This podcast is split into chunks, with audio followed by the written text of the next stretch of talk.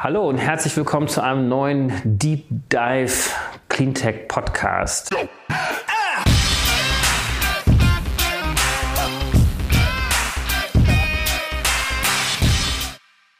Bin David Wortmann. Wir haben uns in den letzten Sendungen sehr viel mit der Energiewende beschäftigt, so ein bisschen auch mit der Kreislaufwirtschaft, viel Mobilität auch bereits gehabt. Innerhalb der Energiewende haben wir uns äh, viel mit dem Stromsektor beschäftigt. Deswegen bin ich sehr erfreut, ähm, heute mal das Thema der Wärmewende, des Wärmesektors und Gebäudesektors im Allgemeinen aufgreifen zu können. Ich habe heute Christopher Fichner zu Gast. Er ist Mitgründer von EcoWorks. Hi Christopher. Hallo, grüß dich.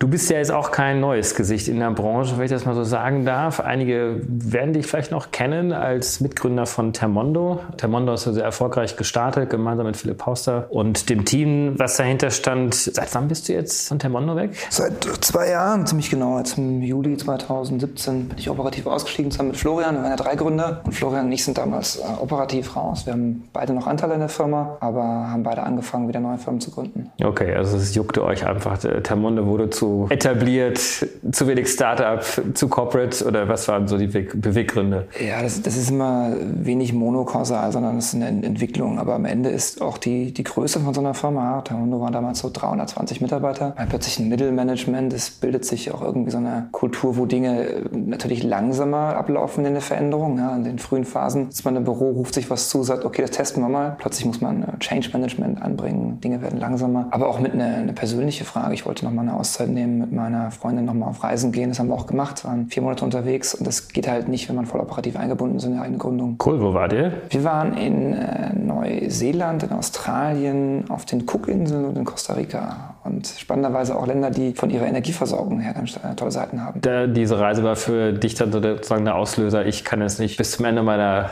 Tage eine Weltreise machen, sondern ich muss jetzt eine neue Firma gründen und die Geschäftsidee kam euch oder dir dann gleich auf der Reise oder wie kam es jetzt? Ja, das ist das gleiche passiert wie letztes Mal. Ich habe so eine Reise schon mal gemacht, bin schon mal fünf Monate ausgestiegen. Auch damals viel selten, viel draußen unterwegs und ähm, das ist schön, das macht Spaß, aber irgendwann kommt bei mir mal der Punkt, wo ich sage, jetzt kribbelt, jetzt muss ich wieder was Produktives tun. Und ich habe während der Reise schon überlegt, was das sein könnte. Damals aber noch viel so Richtung Investment geschaut. Habe äh, auch selber zehn kleine Early-Stage-Investments gemacht als Business Angel. Aber äh, letzten Endes bin ich dann doch jemand, der lieber selber anfängt und was baut. So, und ähm, EcoWorks ist jetzt auch keine Idee, die mir einfach irgendwo im Wald gekommen ist in Costa Rica, sondern das hat eine, eine, längere Historie.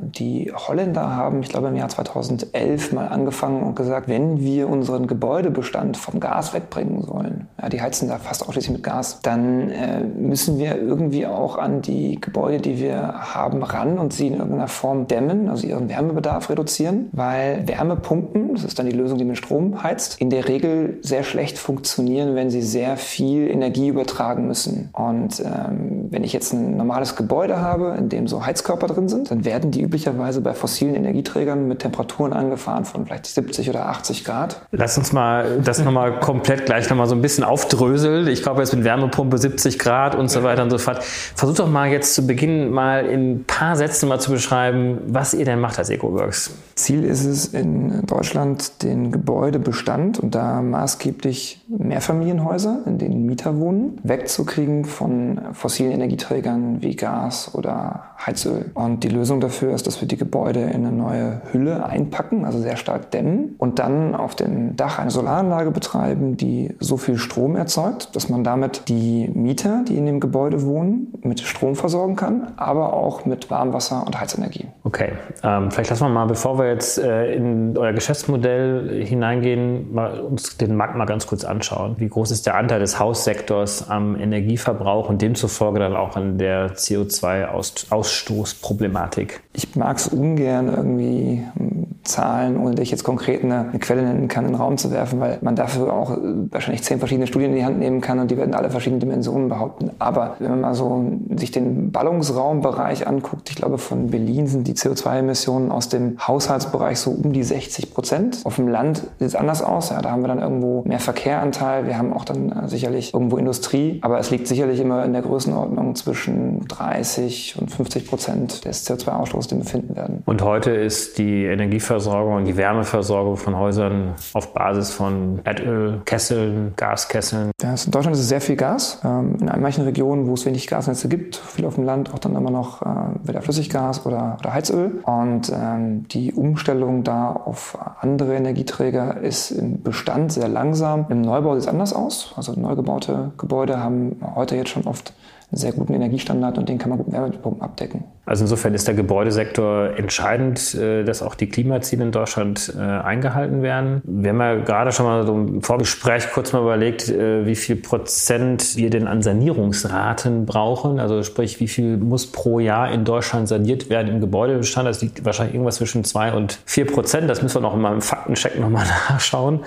Aber doch sehr, sehr viel. Ähm, und wenn man sich vor allen Dingen die Zahl mal anschaut, dass wir gerade bei 0,7, also Prozent, also unter einem Prozent Sanierungsraten überhaupt. Das heißt, da ist ja ein riesengroßer Gap da, damit der Gebäudesektor seinen Anteil auch dazu beitragen kann zur CO2-Reduktion. Ja, da ist leider nicht nur ein Gap da, da ist sogar auch ein historisch gleichbleibender Gap da, wenn man es mal so sagen darf. Also die Sanierungsraten in Gebäuden fluktuieren jetzt nicht so wahnsinnig stark. Also wir haben jetzt nicht irgendwie Jahrzehnte mit 5 und 10 Prozent Sanierungsraten gesehen in der Vergangenheit, was unter anderem daran liegt, dass es in der Regel eine sehr manuelle Arbeit ist. Und wir haben ja nun ein beschränktes Fachkräfteangebot und äh, ich glaube, diesen Begriff Fachkräftemangel haben wir alle schon oft genug gehört. Der trifft natürlich auch in Zeiten von sehr viel Neubau ganz massiv das Angebot für Sanierung. Und das heißt, wenn wir irgendwie eine Chance sehen wollen, über diese um und bei 1%, unter 1% zu kommen, sondern wollen irgendwie Richtung 2, 3, 4% gehen, um vielleicht nicht nur die 2050-Ziele für einen 2 Grad äh, Erwärmung, sondern auch vielleicht weniger, anderthalb Grad Erwärmung zu erreichen, dann müssen wir signifikant die Stückzahlen steigern in der Sanierung. Und das wird ganz, ganz schwer, wenn wir das immer in einem manuellen Prozess tun. Und das ist da, wo ihr ansetzt. Ihr sagt, ihr automatisiert quasi diesen, die gesamte Wertschöpfungskette zur Sanierung. Die können wir gleich mal ein bisschen mehr im Detail auch betrachten.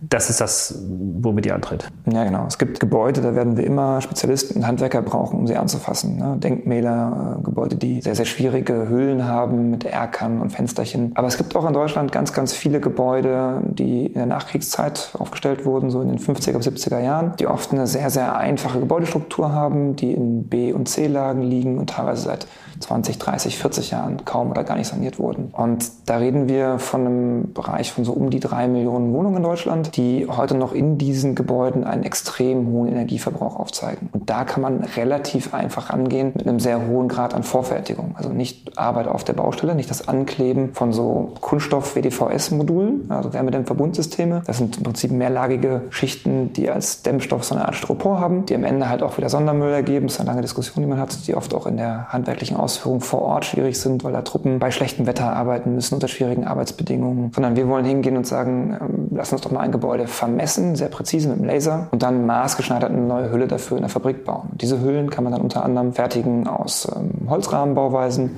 und Dämmstoffe verwenden aus einem, einer Glaswolle, aus einem Recyclingglas und ist damit sowohl in den Materialien viel ökologischer als auch in der Montagegeschwindigkeit viel höher, im Fachkräftebedarf niedriger und am Ende auch in der Dämmwirkung viel besser unterwegs. Das heißt, ihr, wenn man sich jetzt die Customer Journey mal anschaut, schaut euch dann Gebäude an, erklärt sich vielleicht einfach mal die. Ja, unsere Kunden sind in der Regel Immobilieneigentümer, die jetzt nicht nur irgendwie ein, zwei Häuser haben, sondern Hunderte, Tausende, Zehntausende Wohneinheiten, also über größere Immobilienportfolios verfügen, in denen sie sowieso regelmäßig Sanierungen durchführen. Und ähm, die haben dann oft Gebäude, wo sie sagen, hey, da müssten wir was machen und mittlerweile auch so viel machen, dass es ein komplexes Sanierungsprojekt wird, wo man ähm, herkömmlicherweise jetzt ein Architektur- oder ein Ingenieurbüro einschalten würde und die würden ein Maßnahmenpaket schnüren Stück für Stück. Und dann würden einzelne Gewerke auftauchen, die jetzt mal ein Dach erneuern oder neue Fenster einbauen oder eben diese Wärmedämmverbundsysteme anbringen oder eine neue Gasheizung einbauen. Und wir gehen jetzt hin und bieten das als Gesamtpaket an, als Generalübernehmer mit der Planungsleistung inklusive, von vorne bis hinten in der kompletten Sanierung. Ja, das heißt, wir kommen, vermessen, bauen einen Plan, ähm, setzen um und wir liefern hinten raus dann als Energieversorgungsunternehmen im Prinzip auch Wärme und Strom für die Mieter. Und diese Kombination aus den beiden, dass wir sagen, wir bauen sowohl um, als auch wir liefern die Wärme, schafft ein, ein sehr schönes Alignment, was es in diesem Markt nicht gibt. Also wenn ich heute Immobilieneigentümer bin und frage jemanden nach einer Sanierungsleistung, dann wird er mir in der Regel keine Verantwortung dafür übernehmen, dass nachher auch die Wärmekosten so und so aussehen. Wenn man aber zu einer EcoWorks kommt und sagt, ich möchte gerne Sanierung einkaufen, dann bauen wir eine dazu passende Energieversorgungsanlage, die so ausgelegt ist, dass sie halt dann gut funktioniert und dass wir dann Gewinn damit machen können, wenn unsere Dämmung, so wie wir sie anbringen, auch funktioniert. Und sobald wir bei der Dämmung jetzt schludern würden und die wäre nicht so gut, dann würden uns hinten die Kosten in der Wärmelieferung explodieren.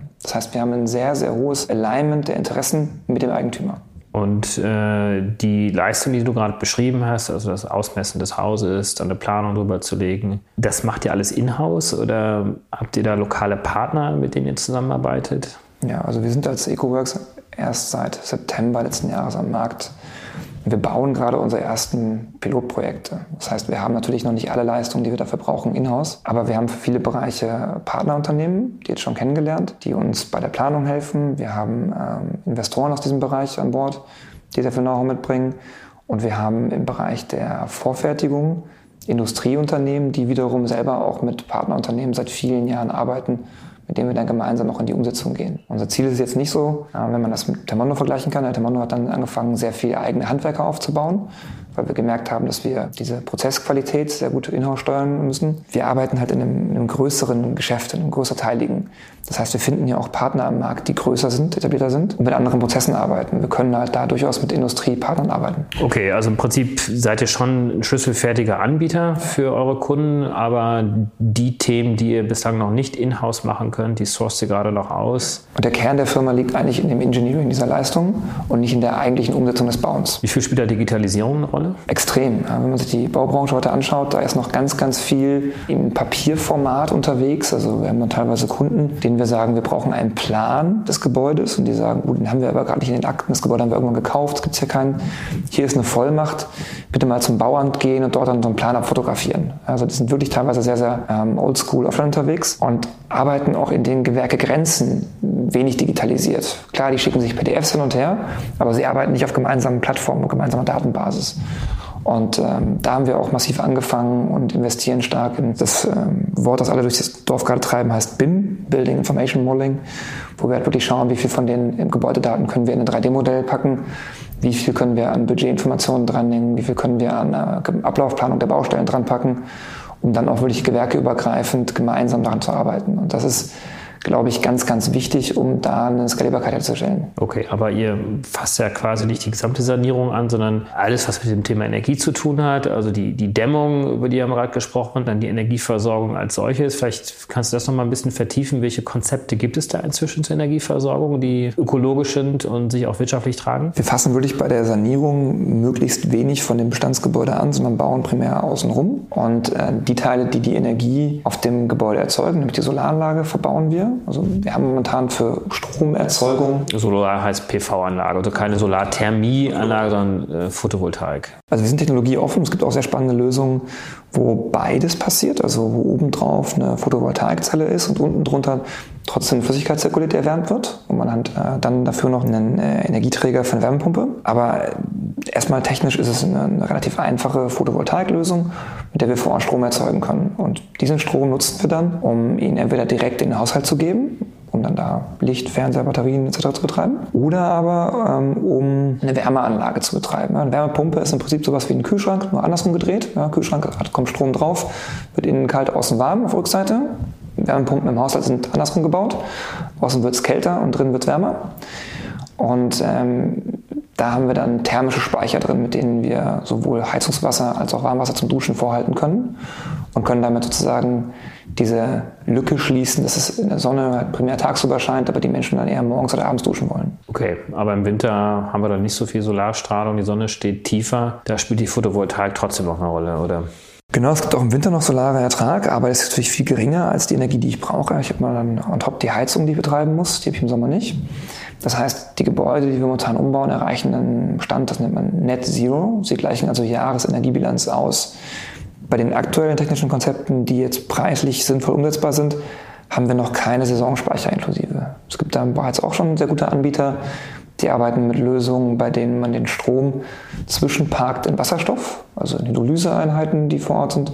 Die füllen dann Wasserstoffflaschen auf und ich kann dann wenn ich es brauche, diesen Wasserstoff nehmen und in Brennstoffzellen zu Wärme und Strom umsetzen. Diese Lösung gibt es schon im Markt? Sind die schon erprobt? Es gibt die Lösung für einen Einfamilienhausbereich. Das ist eine Firma hier aus Berlin. Die heißt ein HPS Home Power Solutions. Ein Produkt, das heißt Pikea. Bin ich ein großer Fan von. Die haben leider noch keine für Mehrfamilienhausbereich in der Umsetzung. Man könnte sich aus Komponenten was zurecht bauen Die Lösungen sind aber noch so teuer, dass es sich ökonomisch nicht rechnet. Okay, dann müssen die Technologiekosten noch runterkommen. Und, äh, aber sonst neben der Wärmepumpe gibt es ja noch die Geothermie auch. Spielt die eine Rolle? Also die Erdwärme, die Nutzung von Erdwärme? Wärmepumpen können ja mit verschiedenen Medien betrieben werden. Die Lösungen, die wir jetzt momentan favorisieren, sind mit, dem, der Umweltluft als Medium. Ähm, ich kann die aber natürlich auch nutzen, indem ich ähm, Bohrungen vor Ort anstelle und dann eine Erdsonde reinlege und damit auch aus der geringen Geothermie eine Wärmepumpe arbeite. Es geht beides. Wir schauen halt viel drauf auf die Frage, wie kann ich ein Modell entwickeln, mit dem ich Tausende, Zehntausende Wohnungen im Jahr ganz schnell saniere. Und dann ist der Aufwand für eine Luftwärmepumpe deutlich geringer, weil ich die eigentlich überall hinstellen kann. Aber Bohrungen kann ich nicht überall durchführen. Es gibt dann teilweise Bereiche, wo das nicht zugelassen ist. Es gibt welche, da sind schon zu viele Bohrungen vor Ort. Oder längere Genehmigungszeiträume. Das auch, ja. Wobei die wohl relativ gut sind, je nachdem, in welchem Amt ich unterwegs bin, aber meistens ziemlich gut laufen. Dann gibt es noch den Bereich Biomasse auch, oder? Pelletsheizung sind ja diese kleinen Holzstückchen, die dann verbrannt werden oder auch große Holzstückheizungen sozusagen. Ist das bei euch auch ein Thema? Ja, ist auch spannend. Ähm, es passt nicht so 100% zu unserem aktuellen Ansatz, die Energie, die wir benötigen, auch vor Ort zu erzeugen, weil wir das Holz ja nicht vor Ort anbauen würden. Das heißt, wir hätten wieder in irgendeiner Form, wo wir dann mehr Strom erzeugen, der ins Netz geht, aber woanders müssen wir dann irgendwo jemanden haben, der Bäume anpflanzt und die zu Pellets verarbeitet. Also es ist eventuell Teil der Lösung, aber heute in den Anlagen, die wir verbauen, noch nicht geplant. Also insofern habt ihr jetzt, jetzt hier vor allen Dingen auch Photovoltaik plus die Wärmepumpe. Und potenziell Batteriespeicher. Die sind leider auch ökonomisch noch in einem Bereich, wo es so grenzwertig ist. Also wenn man rein aufs Geld schaut, rechnen sie sich nicht, verbauen sie trotzdem in den ersten Anlagen mit, weil wir glauben, dass auch da weitere Preisdegressionen folgen werden und dass der Strom im Netz nicht unbedingt billiger wird in den nächsten Jahren. Das heißt, die Eigenerzeugung von PV-Strom zwischen zu parken wird immer und immer attraktiver. Früher hat man ja auch gesagt, äh, mit Strom heizt man nicht, ist viel zu teuer. Ist das denn auch eine Lösung? Weil ich habe ja dann jetzt über die Wärmepumpe habe ich ja dann diese Energieträger Wasser am Ende des Tages ja auch, wo ich dann über eine Fußbodenheizung dann warm Wasser dann verbreite. Aber ich könnte mir theoretisch ja auch einfach Strommatten in die Wohnung reinlegen und dann einfach über Strom heizen. Ja, also ist auch eine längere Diskussion, die man führen kann. Wir haben bei den Wärmepumpen einen Vorteil, dass wir die Umweltwärme halt mitheben. Das heißt, wir kriegen auf eine Kilowattstunde Strom, die wir reinstecken, je nachdem, wie die Anlage ausgelegt ist und welchem Zeitpunkt wir unterwegs sind, irgendwas zwischen wir, zweieinhalb und dreieinhalb Kilowattstunden schwärmen wir wieder raus. Wenn wir jetzt einen Strom direkt in Wärme umschalten mit diesen elektrischen Matten, dann kommen wir halt auf irgendwas so um die eine Kilowattstunde Wärme. Das heißt, wir sind mit den Investitionen in die Wärmepumpenanlagen, die natürlich auch Geld kosten, auf einem Weg hin zu höheren Wirkungsgraden. Und dann ist es wieder ein Zahlenspiel. Und die Frage ist, lohnt es sich, Geld in die Hand zu nehmen, um einen Wärmecontainer zu bauen, um Speicherlösungen zu haben? Lohnt es sich, diese ganze Hydraulik, also Heizkörper zu erneuern, wenn es sein muss? langfristig und kurzfristig gegenüber direkt elektrischen Heizungsmöglichkeiten. Der andere Aspekt ist die Frage, wie die, äh, das Förderregime geschnitten ist dazu. Ja, da gibt es teilweise dann auch Komplikationen, wenn ich direkt elektrisch heizen möchte. Ich bekomme dann viel weniger Förderung fürs Gesamtprojekt was ja am Ende ja nicht der Anreiz sein sollte, was zu bauen, wenn ich eigentlich versuchen sollte, etwas ohne Förderung bauen zu können. Genau, die, die Frage kann man aufwerfen, inwiefern macht es Sinn, dass wir bei Förderprogrammen Technologien vorschreiben und nicht nur auf den CO2-Output schauen. Das ist sicherlich eine Diskussion, die man führen kann. Fakt ist, es gibt aber Förderprogramme, die ja so zugeschnitten sind. Und da muss man am Ende halt gucken, wenn man sie nutzen möchte. Und wir haben momentan die Chance, sehr, sehr gute Förderung für unsere Kunden zu beantragen, die also die Baukosten sehr stark reduzieren. Ähm, dann macht es auch teilweise Sinn, sich an deren technischen Anforderungen zu halten. Wenn du jetzt mal an eure typischen Mehrfamilienhäuser, Einheiten denkst, wie groß ist denn der Autarkieanteil? Also wie viel kann ich denn tatsächlich durch die Dämmung erstmal runterholen an Energieverbrauch und dann auf der anderen Seite durch Photovoltaik und Wärmepumpe und Batterie primär die Energieversorgung sicherstellen? Also wie viel brauche ich noch von außerhalb?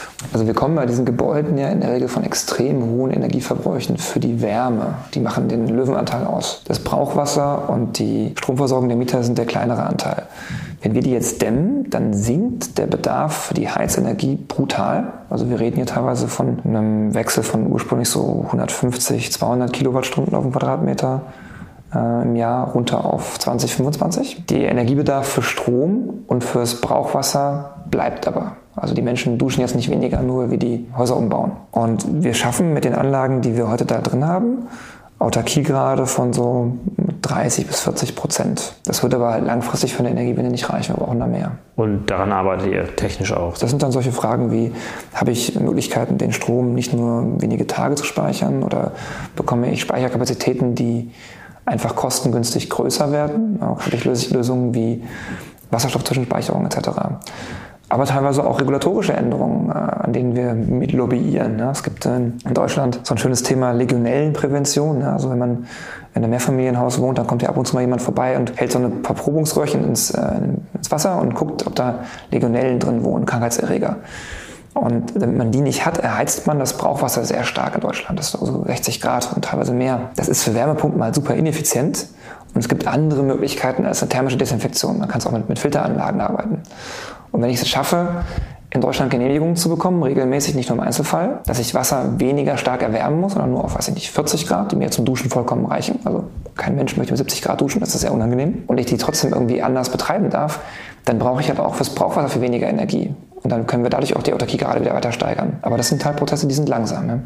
Gut, aber am Ende werden wir ja trotzdem unsere Gebäude immer noch am Netz haben oder eine externe Energieversorgung haben, weil das volkswirtschaftlich möglicherweise auch effizienter ist, als wenn ich jede Energieeinheit versuche, autark autarke, also autark sozusagen zu betreiben. Wie greift denn da euer Geschäftsmodell rein? Also ihr habt, äh, ihr verpackt die Gebäude, ihr sorgt für die Energietechnik und tretet dann letztendlich auch als Energieversorger dann auf, um dann sozusagen eine Preisstabilität zu garantieren durch die Technik, die ihr eingesetzt habt und natürlich dann die Energieversorgung, die ihr extern noch hinzufügt. Ja, genau. Also Preisstabilität ist ein gutes Stichwort. Der normale Energieverbraucher hängt halt voll an den Marktpreisen, wie die sich entwickeln. Stück für Stück. Wenn wir jetzt aber ein Contracting-Angebot machen, dann sind ja unsere Investitionen zum Zeitpunkt des Bauprojektes festgeschrieben. Und die ändern sich auch nicht mehr. Das heißt, wenn wir also einen Autarkiegrad von 30 Prozent haben oder 40 Prozent, dann können wir also 40 Prozent von dem Preis, den wir geben, relativ konstant halten. Da wirken sich jetzt nur noch aus, ob sich irgendwie Wartungskosten signifikant erhöhen, weil die Arbeitspreise steigen in irgendeiner Form, aber es ist nur minimal. Und die anderen 60 Prozent würden halt weiterhin am Energiemarkt draußen hängen in irgendeiner Form. Das heißt, wir können halt dadurch, dass wir mehr vor Ort erzeugen, stabiler arbeiten. Wir sind aber auch in der Lage, das ist eine langfristige Vision, wenn wir natürlich viele von diesen Gebäuden an der Management haben, viele Wärmepumpenanlagen betreiben, viele Batterien, viele Solaranlagen, dann kommt man wieder in diese Punkte, wo man äh, dem Markt dienlich entgegenkommen kann und Energie aufnehmen kann aus dem Netz, wenn sie gerade zu viel da ist, indem wir sie parken in Batterien oder in Wärme oder indem wir unsere Lasten reduzieren, wenn wir sagen, jetzt gerade ist noch genug gespeichert bei uns, wir müssen gerade aus dem Netz nichts ziehen. Also diese typischen virtuellen Kraftwerke, die dann immer stehen. Aber ihr verkauft ja doch die Technik an den, an den Hausbesitzer. Das heißt, ihr bleibt Eigentümer der Photovoltaikanlage und Eigentümer der Wärmepumpe. Genau. Wir tragen die Risiken des Betriebs und wir verkaufen einen Output, also einen Kilowattstundenpreis für thermische Energie, für elektrische Energie. Aber seid ihr Eigentümer der Wärmedämmung dann? Das ist leider juristisch ein bisschen schwierig in Deutschland. Wir würden das gerne auch sein. Wir würden gerne auch die Wärmedämmung im Contracting anbieten. Aber da wir die ja so fest mit dem Gebäude zusammen verbauen, ist es nach meinem aktuellen Kenntnisstand sehr schwer, einen, einen Fassadenleasing sozusagen anzubieten. Das wäre mal ein interessantes Modell, oder? Ich meine, dass ihr es komplett anbietet. Eine Photovoltaikanlage kann man natürlich immer noch mal deinstallieren, woanders aufbauen, wenn so ein Leasingvertrag ausläuft. Äh, bei der Dämmung wird es natürlich in der Tat wahrscheinlich ein bisschen schwierig, vor allen Dingen, weil es ja auch äh, maßgeschneidert genau. äh, entwickelt wurde. Ähm, das wirkt sich ja auch sehr stark auf eure Bilanz auch aus, oder nicht? Also ihr müsst ja unglaublich stark in Technik investieren. Ihr habt, müsst ja sehr viel Einkapital mitbringen. Ja und nein. Also da wir, wie gesagt, die Fassaden nicht auf der Bilanz haben, kommt das Eigenkapital oder teilweise auch Fremdkapital äh, von den Kunden. Und wir müssen uns halt eigentlich nur in Anführungszeichen um die Energietechnik kümmern. Und ähm, da gibt es zum Glück in Deutschland ein paar Banken, die recht gut sind in der Finanzierung von solchen Projekten und die kennen sich aus mit der Finanzierung von Solarprojekten. Die Kombination, wie wir das gerade machen, ist vor allen Dingen auch noch neu. Aber auch da können wir mittlerweile relativ gut äh, Fremdkapital benutzen müssen sicherlich einen Eigenanteil beibringen, aber dafür sind ja am Ende dann auch die Margen aus den Bauprojekten da, dass wir die noch mit beibringen können. Aber natürlich habt ihr hohe Risiken wahrscheinlich im Geschäft dann drin, oder? Ich meine, wenn die Technik ausfällt, dann liegt das auf eurer Seite. Ja, ja, auch, auch da gibt es wiederum Versicherungen für, da haben wir auch viele abgeschlossen. Es bleibt natürlich immer ein Restrisiko. Ähm, das Spannende ist natürlich auch, wenn man so ein bisschen in eine, eine Equity-Story denkt von einem Unternehmen, dann ist eine EcoWorks eines Tages halt ein Betreiber von vielen, vielen dezentralen Versorgungsanlagen. Und klar, es ist ein Risiko, die im Balance Sheet zu haben, aber es ist halt auch ein Asset. Aber am Ende seid ihr dann eigentlich ein Energieversorger. Am Ende sind wir eigentlich Energieversorger. Ja. Wir haben die Diskussion oft geführt, wir müssen immer wieder mal bei irgendwelchen Formularen eingeben, zu welcher Branche wir denn gehören. Ja, sind wir ein Bauunternehmen, sind wir Energieversorger? Was ist das da eigentlich, was wir gerade bauen? Und faktisch ist es so, das langfristige Spiel ist natürlich eins eines Energieversorgers, äh, weil da die Verträge über 10, 15, 20 Jahre laufen. Auf der anderen Seite haben wir aber viel, viel mehr Umsatz initial in unseren Bauprojekten. Und das führt dazu, dass man uns von außen betrachtet auch eher als Bauunternehmen sehen kann. Die erste Folge des Ganzen ist, dass wir mittlerweile eine Tochtergesellschaft haben, die Energieversorger ist. Und wir werden eine zweite Tochter gründen, die wird Bauunternehmen. Dann ist eine EcoWorks eine, eine Holding und betreibt mehrere Geschäftsmodelle. Okay, aber ich meine dann mit dem Installations- und Bauunternehmen schafft ihr euch dann die Akquise und Pipeline für das Energieversorgungsunternehmen? Ja, ich hatte ja vorhin einmal ganz kurz äh, den, den tiefen Abtaucher gemacht in die technologischen Grundlagen, warum man denn diese Wärmepumpen nur mit solchen Sanierungen zusammen betreiben kann im Bestand. Und das ist der, der eigentliche Grund. Also ich brauche halt am Ende eine sehr, sehr gut dämmende Gebäudehülle, und zwar komplett. Fenster, Fassade, Dach, Kellerdeckendämmung, damit dieses Gebäude sehr wenig Energie verliert, damit ich mit sehr hohen Wirkungsgraden diese Energieassets betreiben kann. Also der reine Ansatz zu sagen, wir machen mal äh, Wärmeliefercontracting auf Basis von Wärmepumpen in normalen Bestandsgebäuden wäre sehr, sehr ineffizient. Also man braucht beides. Mit der Wärmedämmung ähm, habt ihr da auch besondere innovative Technologien im Einsatz? Ähm ja, ja. Es ist so, dass ähm, Wärmedämmung bisher halt dieses Kleben von Fassadenelementen war. Es gibt sehr, sehr wenige Projekte, nur wo mal getestet wurde, wie man das denn mit vorgefertigten Modulen umsetzen kann. Und ähm, wenn man schon eh hinfährt und vor Ort solche neuen großen Fassadenmodule montiert. Ja, die sind teilweise bis zu einem Geschoss hoch und äh, bis zu zwölf Metern lang. Das sind also sehr große Teile, die am Kran angeflogen kommen mit so Türen und Fenstern drin. Dann kann man natürlich in so ein Fassadenmodul auch Technik integrieren. Also ein schönes Beispiel ist die Lüftung. Ähm, wir müssen ja, weil diese Gebäude nachher so dicht sind und wir auch wollen, dass die Mieter ihre Fenster viel zulassen, um wenig Energie verloren gehen zu lassen über die Fenster, müssen wir eine Lüftungsanlage betreiben mit einer Wärmerückgewinnung. Also ich muss immer gucken, dass ich Feuchtigkeit rausbringe, frischen, frischen Sauerstoff rein, dabei aber wenig Energie verliere. Da gibt es Wärmetauscher für. Und in den konventionellen Sanierungen würde man die halt äh, irgendwo ins Badezimmer bauen und dann in den Wohnungen Lüftungskanäle ziehen. Oder man würde in fast jedem Raum ein neues Loch in die Wand bohren und da so kleine Anlagen reinbauen, die so Pendellüftung betreiben. Das ist halt in der Konstellation mit einem eh neuen Fassadenmodul sehr ineffizient. Deshalb können wir jetzt halt solche Lüftungen in Fassadenelemente mit einbringen. Nur gibt es dafür halt in Deutschland noch keinen Markt. Ja, ich glaube auch europaweit noch nicht. Es fragt noch keiner nach so ein Produkt.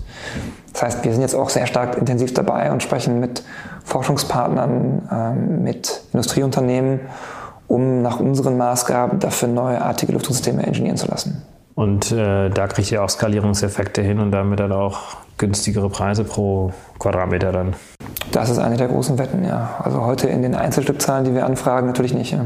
Jetzt haben wir ja zu Beginn ein bisschen darüber gesprochen, dass die große Herausforderung in Deutschland ist, dass wir zu erreichen der Klimaziele 2050 sehr viel mehr eigentlich sanieren müssen. Also es geht gar nicht so sehr darum, jetzt den Neubaubestand, der muss natürlich auch energieeffizient sein, aber die, die große Herausforderung ist wirklich die Sanierung der Altbaubestand. Und da geht ja genau rein, also Gebäude Nachkriegszeit bis in die 70er Jahre hinein. Welchen Beitrag leistet ihr denn jetzt, da eine Beschleunigung reinzubringen? Also um wirklich diese Sanierungsraten von unter 1% auf äh, 2, 3, 4% hochzuziehen. Hm, das werden die nächsten Jahre zeigen, aber bei allem, was wir momentan überlegen und tun, gehen wir eigentlich mit einer, einer sehr harten Dogmatik ran. Wir sagen, okay, es gibt verschiedene Reports, die überlegen, wie viel CO2 können wir noch emittieren, um bestimmte Klimaziele zu erreichen. Und wir schauen eigentlich viel auf dieses 1,5 Grad Ziel.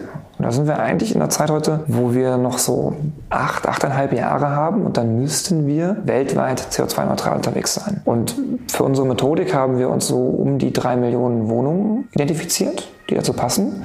Also ist die Frage, bei allem, was wir tun, kann man damit einen Markt schaffen, der in achteinhalb Jahren drei Millionen Wohnungen saniert. Ja, wir werden damit nicht die Einfamilienhäuser angehen, wir werden damit nicht welche Denkmäler angehen, wir werden damit keine Wolkenkratzer sanieren.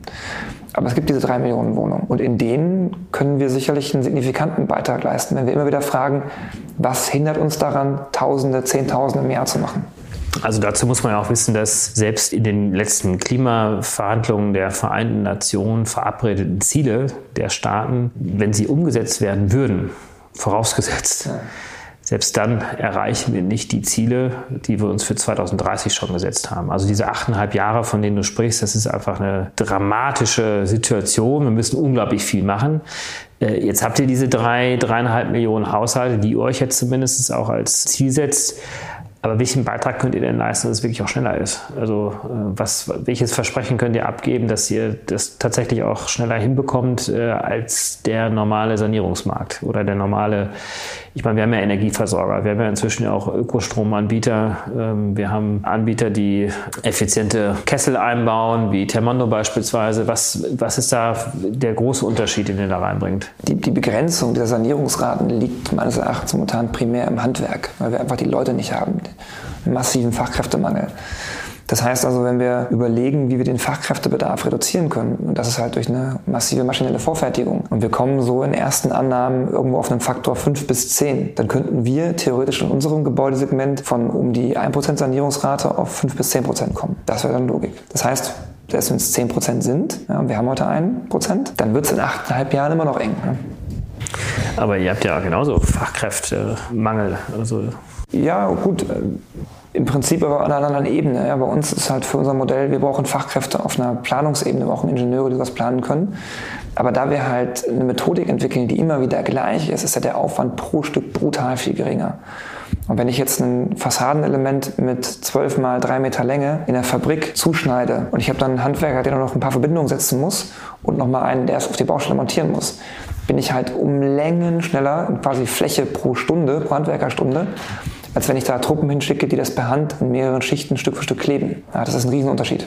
Das gleiche bei Dächern. Ja, also wir arbeiten zum Beispiel auch nicht mit normalen Dächern, wo ein Dachdecker Stück für Stück neue Schindeln drauflegt, sondern wir arbeiten mit vorgefertigten Dachmodulen. Und wir haben mit unserem aktuellen Dachdecker gesprochen. Die haben das mal scherzhalber für mehrere unserer Projekte durchgerechnet und sagen, sie kommen so auf eine Geschwindigkeitssteigerung von so Faktor 10 bis 12. Das ist erheblich. Und ich glaube, ihr habt auch irgendwann mal geschrieben oder öffentlich kommuniziert, dass ihr mit eurem System bis zu 80 Prozent den Arbeitsaufwand reduziert.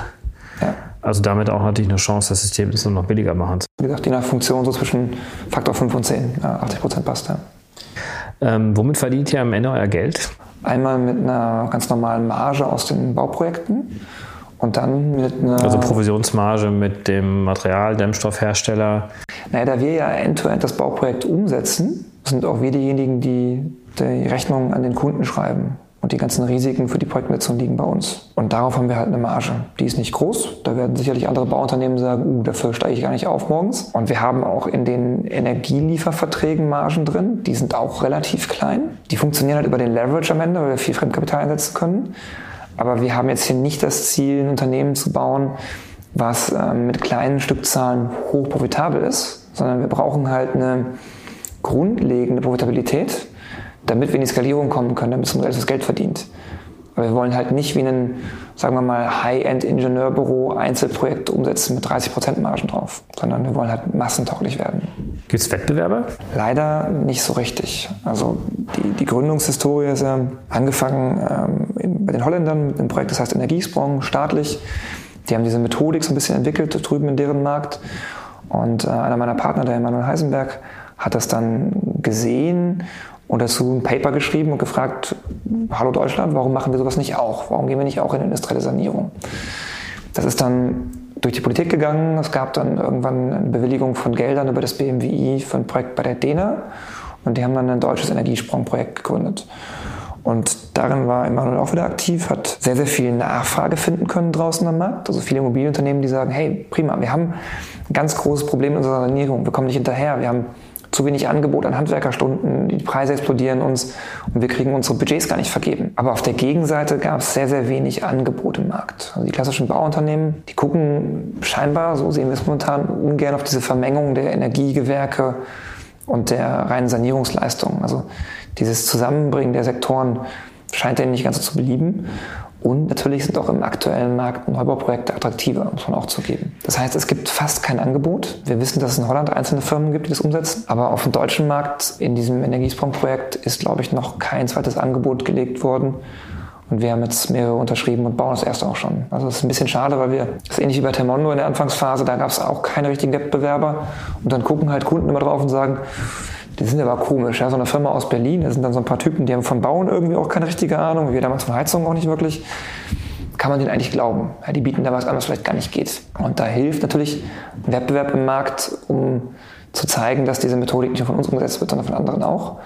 Und auf der anderen Seite, wenn man auf diese drei Millionen Wohnungen schaut, ich kann mir nicht vorstellen, dass eine EcoWorks alleine die umsetzen kann. Wir brauchen eigentlich wirklich einen ganzen Markt, der da entsteht mit mehreren Teilnehmern. Ähm, was ist denn euer Sales Pitch denn? Also gegenüber den Immobilienbesitzern sind es Kosten, sind es, weiß ich nicht, Wohnkomfort für die Mieter? Ja, auch da hat es ganz, ganz viele Aspekte. Also der, der einfache ist mal der Business Case. Ähm, also unsere Sanierung mit diesen Leistungen unter dem aktuellen Förderregime, und wir hoffen, dass es noch besser wird eines Tages, ist so gut und günstig, dass wir eine höherwertige Modernisierung anbieten können zu geringeren Preisen. On top ist auch nochmal die Durchlaufzeit geringer. Das heißt, bei vielen konventionellen Sanierungen sind über Wochen und Monate die Gebäude eingerüstet. Da laufen Handwerker vor den Türen rum. Die Mieter sind zu Recht oft genervt. Da fliegt Müll rum von diesen Sanierungsbestandteilen. Und dann werden irgendwann Fenster ausgebaut. Das dauert irgendwie Tage, bis die neuen drin sind. Es kann nicht im Winter gemacht werden. Es wird kalt. Es gibt viele Mietminderungen durch die Mieter bei den Eigentümern. Und da ähm, haben wir halt einen Riesenvorteil, dass wir diese Außensanierung durchführen können, im Prinzip während die Mieter drin sind. Wie, wie lange braucht ihr da? Ja, die Holländer sind in ihren Projekten, die machen jetzt Einfamilienreihenhäuser, ist nicht ganz vergleichbar, schaffen so ein Haus pro Tag. Ja, wir waren vor Ort, haben uns Baustellen angeschaut. Also Dämmung plus Technik? Äh, ja, genau. Ja. Also voraussetzt, die Elektrik ist eh im Haus, äh, die muss man ja wahrscheinlich nicht dann neu machen. Wir können auch teilweise andocken an die bestehende Verteilung von Warmwasser und Heizung. Und dann geht es extrem schnell. Dann reden wir davon, dass wir versuchen wollen, so eine Wohneinheit pro Tag maximal zwei Tage zu erreichen. Gut, aber das setzt ja voraus, dass erstmal überhaupt der Wille da ist. Aber bevor es dazu kommt beim Mehrfamilienbesitzer, äh, was ist denn für ihn ausschlaggebend, überhaupt eine Sanierung anzupacken? Also Sanierung ist da ein üblicher Prozess, der passiert sowieso regelmäßig. Und viele Unternehmen haben regelrecht Wartelisten, wo dann Gebäude draufstehen, relativ weit oben. Das heißt, sie gehen in die Zyklen rein, die eh geplant sind. Da sind dann schon Fassadendefekte, Dachdefekte, Probleme mit Fenstern, die auftreten. Und sie müssen eh was tun an den Gebäuden. Es ist jetzt nicht so, dass unsere Methodik funktioniert für ein Gebäude, was irgendwie vor fünf Jahren saniert wurde. Da macht es eigentlich ökonomisch keinen Sinn, es nochmal anzufassen. Deswegen schaut ihr euch die Gebäude an, die vor 1980 dann gebaut worden sind. Also diese drei Millionen, die ich da erwähnt habe, das sind schon die, die heute auch noch einen sehr, sehr hohen Energiebedarf haben die in irgendeiner Form in den nächsten Jahren eh reif werden für Sanierung. Jetzt habt ihr ja schon ein, zwei Referenzprojekte, die ihr schon realisiert habt oder in der Realisierung sind. Wir sind beim ersten in der Bauphase gerade. In der Bauphase. Und was war da der ausschlaggebende Grund, auf euch zu setzen? Ich meine, ihr seid eine junge Mannschaft, äh, die Baubranche ist total konservativ. Da kommt nochmal so ein bisschen auch ein sozialer Aspekt mit rein, weil das Projekt äh, ist in Hameln, in einem Quartier, das äh, der Eigentümer vor einer Weile erworben hat ich glaube, aus einer Schieflage von einem Vorunternehmen. Und diese Gebäude sind extrem stark runtergewirtschaftet. Und das, was wir gerade sanieren, ist wirklich auch ein Leerstand. Das war für uns ganz gut so als Übungsobjekt, zu sagen, okay, wir fangen nicht sofort mit einem bewohnten Objekt an. Und das Gebäude stand eine Weile leer, ist sehr, sehr runtergekommen. Wir machen jetzt on top sogar noch eine Innensanierung mit, was nicht eigentlich Teil unseres Modells ist, aber wir abfrühstücken dieses Mal. Und wir wollen halt dieses ganze Quartier aus dieser wir, sehr prekären Lage rausheben, indem wir den Leuten auch wieder ein schönes Wohnumfeld schaffen. Heute sind die Gebäude wirklich, wirklich, wirklich traurig teilweise. Die Architekten spielen auch eine Rolle bei der Projektakquise? Das wissen wir noch nicht so richtig. Also wir haben die Sorge, dass es Architekten geben wird, die uns nicht mögen, weil sie sagen, naja, ihr seid ja GÜ, ihr macht ja Planungsleistung auch mit. Dann seid ihr ja ein Wettbewerber zu mir. Aber wir haben auch schon mit Architekten gesprochen, die sagen, hey, wir haben dauernd Kunden, die anfragen und auch ich suche bessere Lösungen für Sanierung. Ich mag dieses WDVS-Ankleben nicht. Und die wiederum sind sehr froh, mit uns zu sprechen. Also ich glaube, wir werden da auf verschiedene Arten von Architekten treffen. Die einen werden uns mögen und die anderen werden uns nicht mögen. Ähm, aber tendenziell würde ich eigentlich ganz gerne sogar mit Architekten auf Kundenseite arbeiten. Wir haben es gerade im aktuellen Projekt und äh, da bringt der Architekt beim Kunden auch immer wieder mal gute Fragen, gute Ideen mit rein zur Gestaltung der Gebäude und sagt dann, hey, wenn wir, sowieso an die Fenster was machen hier, wollen wir die nicht vergrößern, wollen wir da französische Balkone reinbauen, das ein bisschen auflockern. Und solche Anreize kommen von uns drei Gründern bisher noch nicht. Wir bauen unser Team gerade auch aus, haben jetzt einen sehr, sehr erfahrenen Architekten, der bei uns technische Bauleitung macht. Der bringt auch solche Ideen mit rein, aber es ist halt schön, wenn der Kunde sie auch selber mit hat. Bisher bin ich eigentlich ganz glücklich damit, wenn wir Architekten treffen beim Kunden. Ähm, ich weiß nicht, ob das langfristig, wie die Synergien da sich entwickeln werden. Kommen wir mal euch, äh, zu euch als Unternehmen noch mal kurz zu sprechen. Also äh, wie groß seid ihr jetzt? Wie viele Mitarbeiter? Wir sind jetzt acht. Hoffentlich haben wir am Samstag die nächste Unterschrift, an neun. Okay, ihr seid wirklich noch sehr jung. September gestartet letztes Jahr, aber schon erstes Referenzprojekt, was ja auch super ist. Deswegen geht ihr auch so langsam jetzt auch in die Öffentlichkeit. Äh, du bist ja jetzt, äh, jetzt nicht zum ersten Mal Gründer. Also gibt es für dich jetzt einen Unterschied zwischen der Termondo-Gründung und der EcoWorks-Gründung? Vielleicht auch was so die Ansprache auch der Investoren anbelangt, ist es schwieriger, euer Thema jetzt zu transportieren, als jetzt, ich sag jetzt mal, so eine E-Commerce-Plattform. Termondo war ja auch noch nicht meine erste Gründung, es war ja meine dritte faktisch schon damals. Ähm, insofern, es kommt so ein bisschen Routine rein in gewisse Sachen, wo ich einfach weiß, mich erwartet. Natürlich hat Termondo ganz, ganz viel als Unternehmen mit so einem rasanten Wachstum dazu beigetragen, dass ich viel lernen konnte über Company Building, viel lernen konnte darüber, wie, wie die Kultur funktioniert im Unternehmen, wenn es denn mal so schnell wächst. Ähm, die anderen beiden Firmen sind beide sehr klein geblieben. Ich glaube, eine Sungrow Factory ist zuletzt bei knapp 40 Mitarbeitern gelandet. Und das ist irgendwie schön, das mal zu sehen. Der, die, der Investorenansprache ist eine ganz andere, weil ich halt dieses Geschäft besser verstehe. Ich habe mittlerweile selber Investments getätigt. Ich bin ähm, Venture Partner bei einem PropTech Fund. Also ich kenne das ganze Investmentgeschäft viel besser mittlerweile.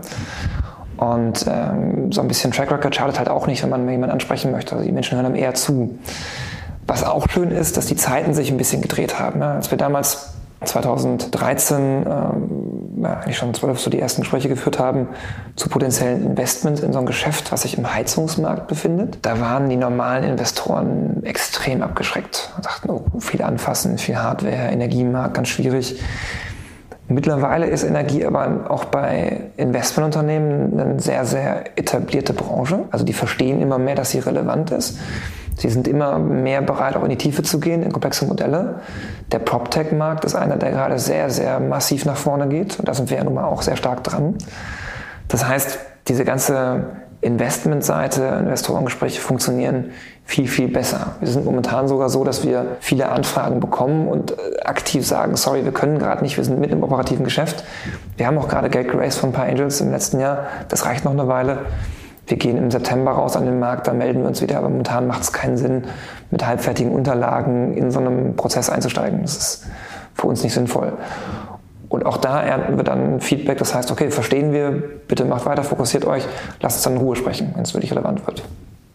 Das heißt, äh, ihr habt jetzt mit der aktuellen Gesellschafterstruktur vor allen Dingen Business Angels dran.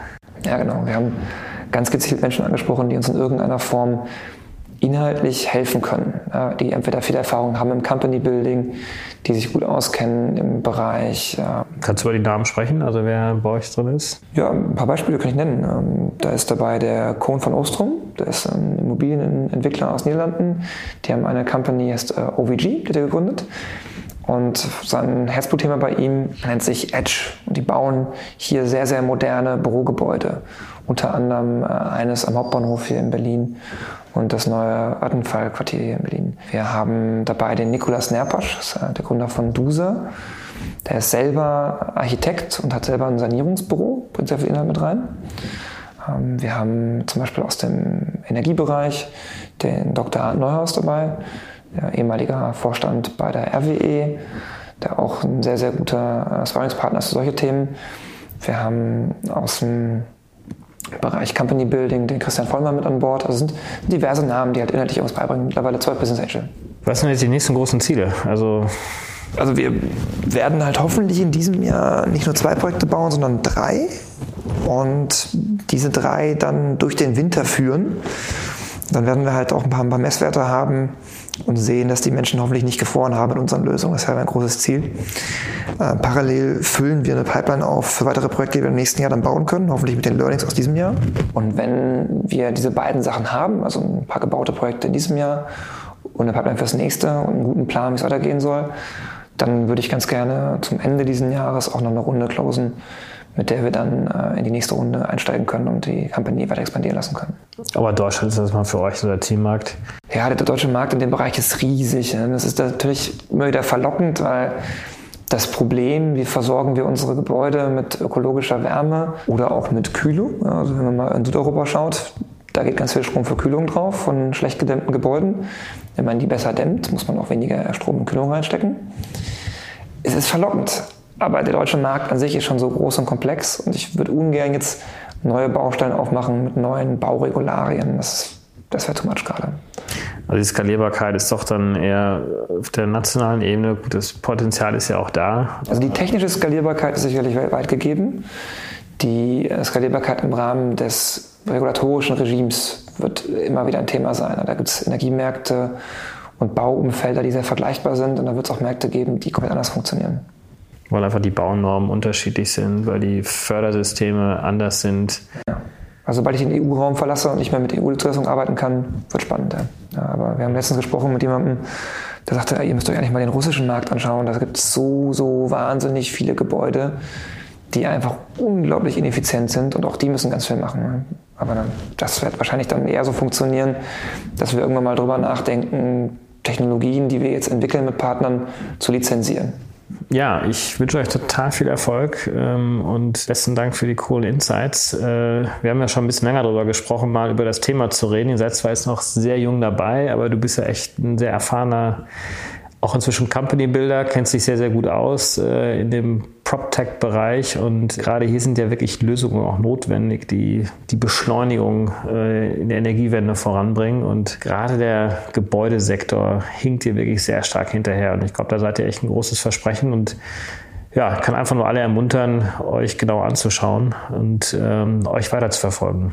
Ja, danke. Also es macht, macht wahnsinnig viel Spaß, weil es halt irgendwie immer so einen ganz klaren Grund gibt, warum man das jeden Tag tut. Bei manchen Firmen, die ich so sehe, wo ich mich frage, okay, was, was motiviert diese Gründungsteams morgens aufzustehen? Was ist das, woran sie sich messen und woran sie glauben?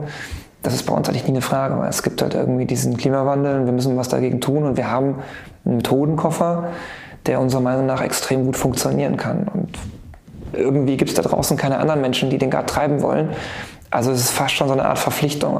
Wenn wir drei mit der Erfahrung, die wir haben, das nicht hinkriegen und nicht machen sollten, wer will es dann anfassen?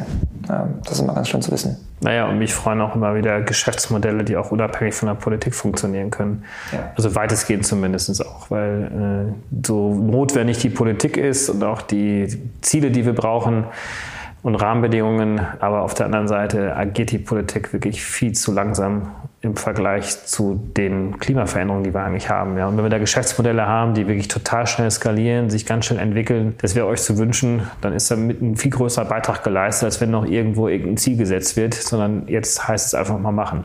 Ja, wir sind immer extrem gespannt und gucken auch drauf, was die Politik macht, weil natürlich das unsere Rahmenbedingungen treiben wird. Also wenn die Diskussionen, die wir gerade hier und da hören zum Thema CO2-Abgabe, zum Thema Verlagerung der Energiewendekosten weg vom Strom auf die fossilen Energieträger. Wenn solche Dinge passieren, das ist natürlich für unser Modell nochmal Raketentreibstoff on top. Aber es muss auch ohne gehen erstmal. Cool, super. Ganz besten Dank und viel Erfolg euch. Danke dir. Also, ciao.